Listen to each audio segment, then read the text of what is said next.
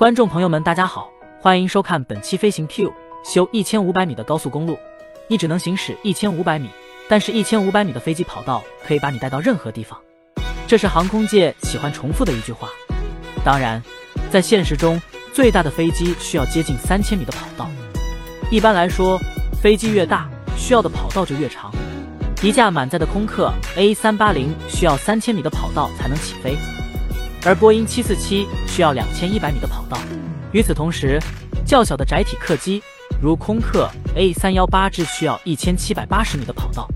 世界上最长的跑道有几千米的空余空间，来满足一架超大型客机的需求。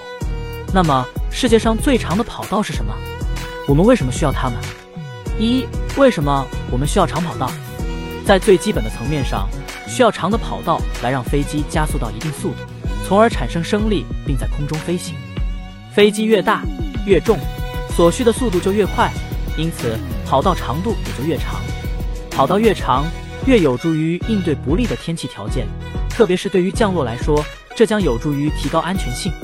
由于跑道很滑，要是有轻微的积雪覆盖，可能需要额外的滑行距离。高温和高海拔也会影响飞机起飞时所需的跑道长度，因此。当涉及到飞机起飞时，跑道越长越好。当然，它们的建造成本也很高。二，世界上最长的跑道，西藏昌都邦达机场拥有世界上最长的跑道，全长五千五百米。该跑道坐落在喜马拉雅山东部，由于海拔高，所以需要较长的跑道。